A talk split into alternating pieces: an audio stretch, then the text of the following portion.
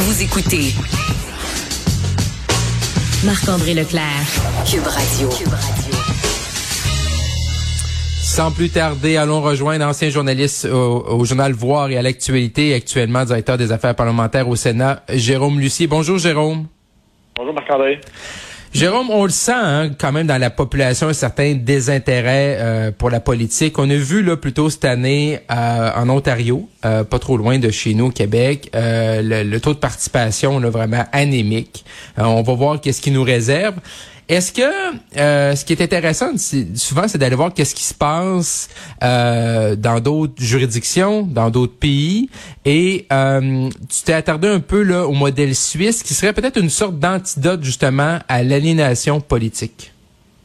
Oui, évidemment, c'est une idée, une idée qui, pourrait être développée, adaptée.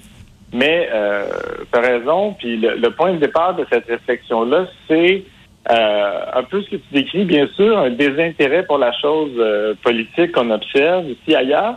J'irais même plus loin que ça, dans le sens où euh, c'est pas tout le monde qui est obligé de s'intéresser à la politique, puis c'est pas d'hier, des fois, là, qu'on déplore les taux de participation euh, plus faibles que ce qu'on voudrait, des fois. Mm-hmm.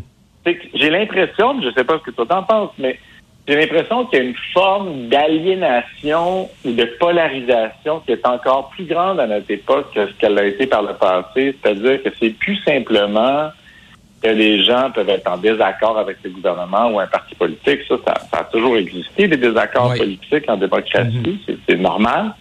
Mais c'est qu'il y a toute une partie de la population qui a perdu totalement confiance dans toutes les institutions et qui se considère maintenant, je dirais, euh, complètement, c'est ça, aliéné, coupé de mhm. tout.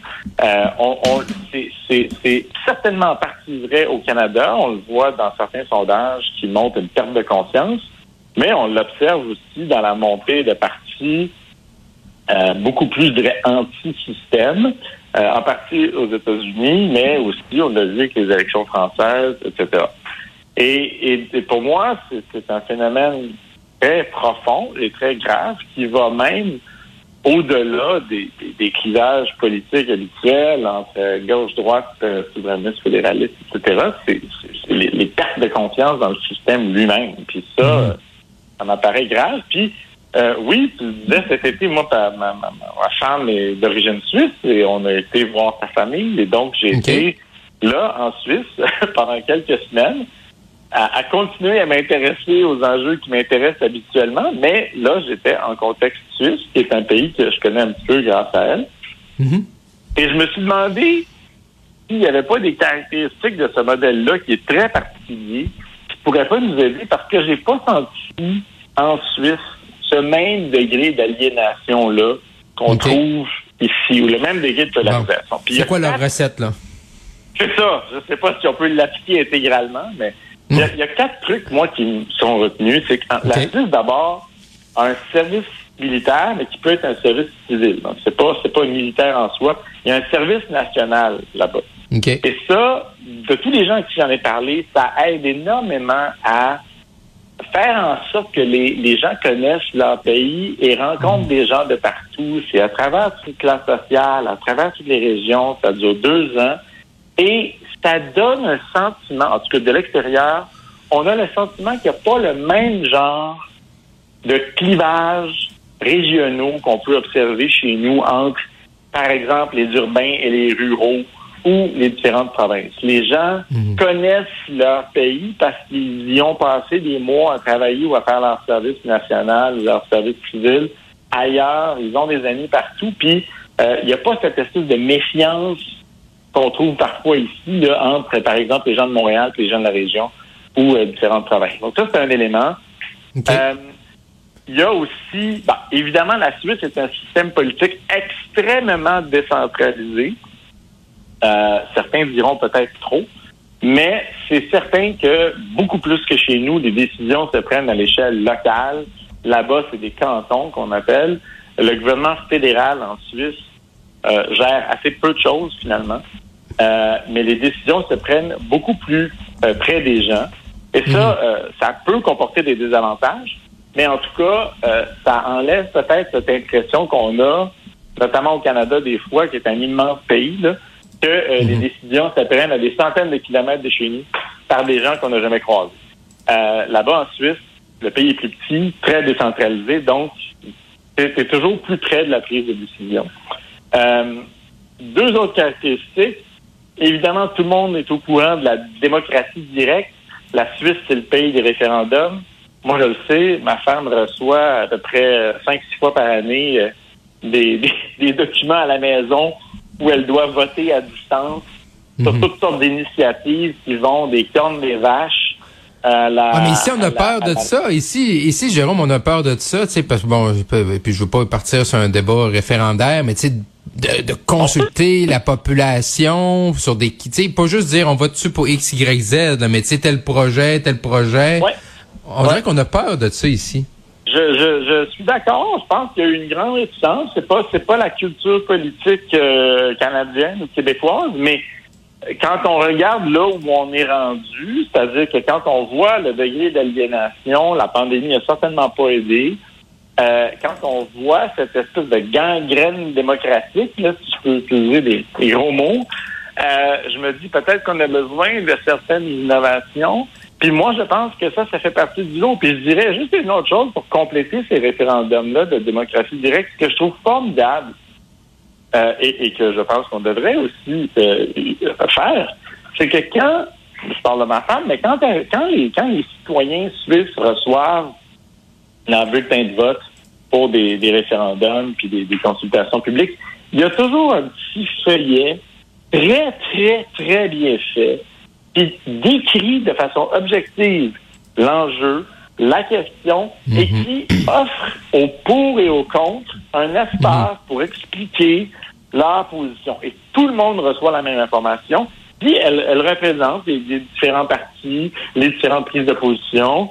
C'est bien. Alors, ça, donne vraiment le sentiment d'être consulté sur le fond et de pouvoir se prononcer. On voit, c'est très très très bien fait. Je, ne pense pas personnellement que toutes ces choses-là soient un remède miracle qui protège le Canada ou le, Québec de mm-hmm. toutes les dérives qu'on peut observer. Mais je, je me demande s'il n'y a pas là des éléments qui pourraient nous aider à, euh, je sais pas, ramener un peu la santé de la démocratie et éviter que trop de gens ou encore plus de gens perdent complètement confiance dans les institutions. Et, et, là, Jérôme, si on revient un petit peu au Québec, hier, là, M. Dubé, ministre de la Santé, là, nous a annoncé une grande, une autre fois, une autre réforme. Je sais plus c'est la combienième. Là. Euh, bon, le ministère de la Santé va rester le ministère, mais va prendre des, des les grandes orientations. Puis on va créer l'agence Santé Québec, là, euh, puis là, ça, ça va être au niveau des opérations. Fait que là, dans le milieu, là, ça semble bien reçu, malgré que ça va encore une fois, on change, euh, on change, on verra si c'est 4,30 sous pour euh, pour un euh, pour une pièce, mais est-ce que tu penses qu'on devrait appliquer ça dans d'autres sphères d'activité du gouvernement? Ouais. Ben, oui, euh, en fait, c'est une question intéressante que je me pose encore là. J'ai pas, j'ai pas de réponse, réponses. Mais moi, ce que j'ai aimé de cette proposition de réforme-là, puis je suis pas du tout le spécialiste de la santé ni du fonctionnement du système, donc c'est pas, c'est pas ni un endossement ni une critique de cette euh, proposition-là.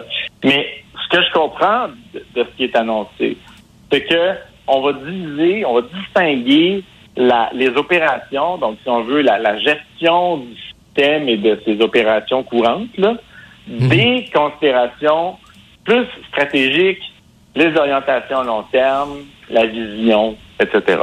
Puis ça, c'est la division qui serait faite entre l'Agence de la santé puis le ministère.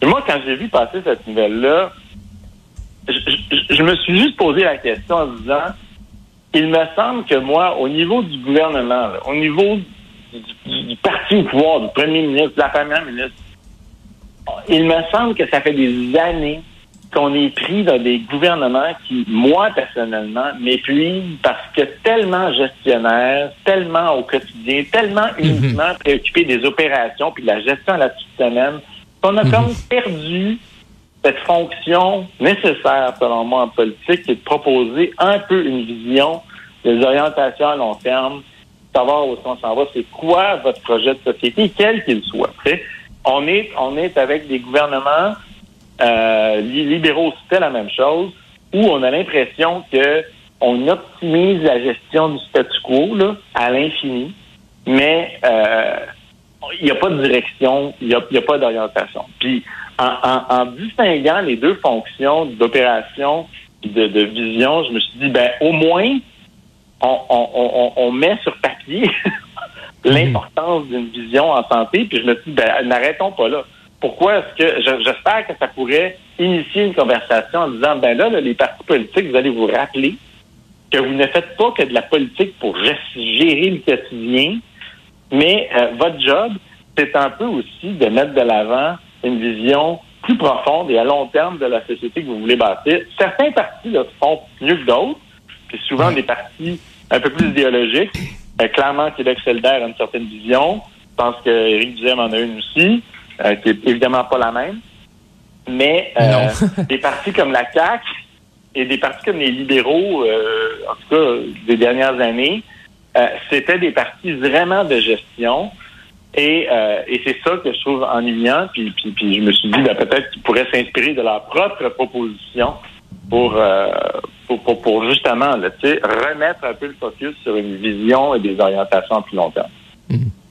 En effet. Donc, euh, non, je suis d'accord avec toi. Je pense que ça mériterait qu'on se, se, penche là-dessus. Jérôme Lucier, on se reparle de très bientôt. Merci, Jérôme. Merci, Marc-André. Au revoir. Bye